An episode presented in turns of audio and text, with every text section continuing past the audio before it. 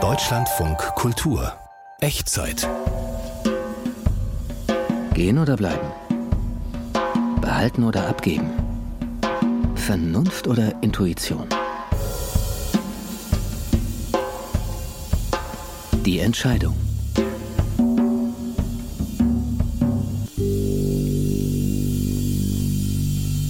Mein letzter Besuch bei meiner Mutter war im November 2021 im Seniorenheim. Eine vorübergehende Lösung, die dauerhaft geworden war. Unser letzter Nachmittag war ein guter, trotz Covid-Zeiten mit Tests und FFP2-Masken.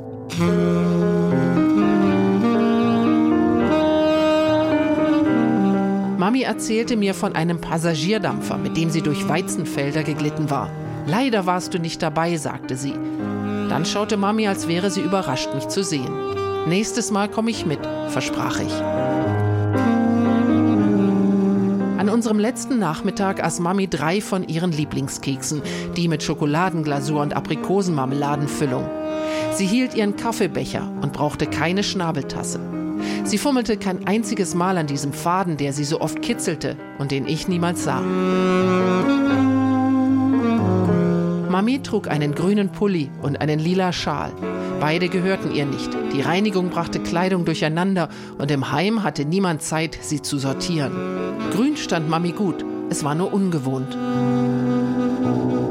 Wir blätterten durch ein Fotoalbum. Wanderungen, Geburtstagsfeiern, unser Bearded Collie Puppy. Mami zeigte auf den Hund. Weißt du noch, wie sie weggerannt ist? Wir haben sie wie verrückt gesucht. Erinnerst du dich? Ich nickte. Ja, ich erinnere mich. Dann plötzlich, als hätte jemand einen Stecker gezogen, war all ihre Energie weg, wie erloschen. Ihr Kopf fiel nach hinten, sie schloss ihre Augen, ihr Mund stand offen und ihre Atmung wurde flach. Zwei Schwestern zogen Mami ein Nachthemd an und montierten zwei Bretter an den Bettrahmen. Ihre Mutter entwickelt nachts Bärenkräfte, erzählten sie. Sie hat einen unbändigen Willen abzuhauen. Mamis Kopf verschwand zwischen zwei Kissen. Das einzige Lebenszeichen, ein leichtes Heben und Senken ihres Brustkorbs. Ich flieg morgen zurück nach Kalifornien, sagte ich. Kein Lächeln, kein Nicken. Ich nahm meine Maske ab. Ich muss leider gehen, sagte ich und küsste ihre Wange. Keine Reaktion. Nahm sie mich noch wahr? Ich weiß es nicht. An der Tür drehte ich mich nochmal um. Wie eine Mumie lag sie da.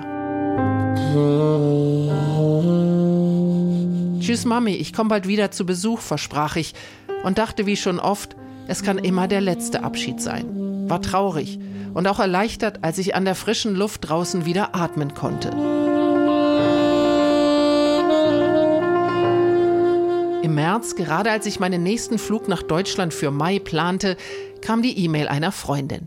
Sie war aus Kalifornien in die Toskana umgezogen. Ich habe Platz für euch im September, schrieb sie. September passte gut für meinen Mann. Wir wollten schon immer mal zusammen nach Italien. Und das ließe sich gut mit einer Reise zu Mami kombinieren. Also zweimal fliegen dieses Jahr, im Mai und im September. Ziemlich teuer, zeitaufwendig und anstrengend. Zu Covid-Zeiten zwölf Stunden Flug mit Maske. Hin und her habe ich überlegt und erstmal gar nichts gebucht. Dann bekam ich Covid und so verging die Zeit.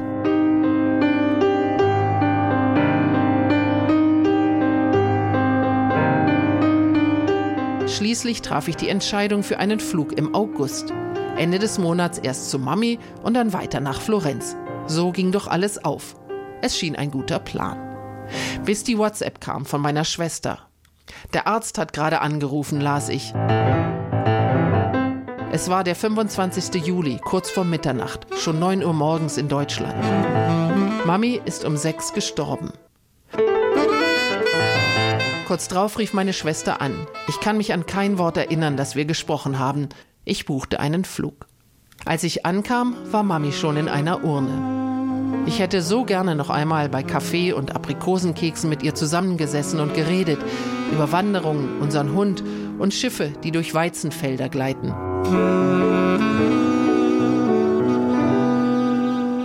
Doch es war zu spät. Ich war zu spät.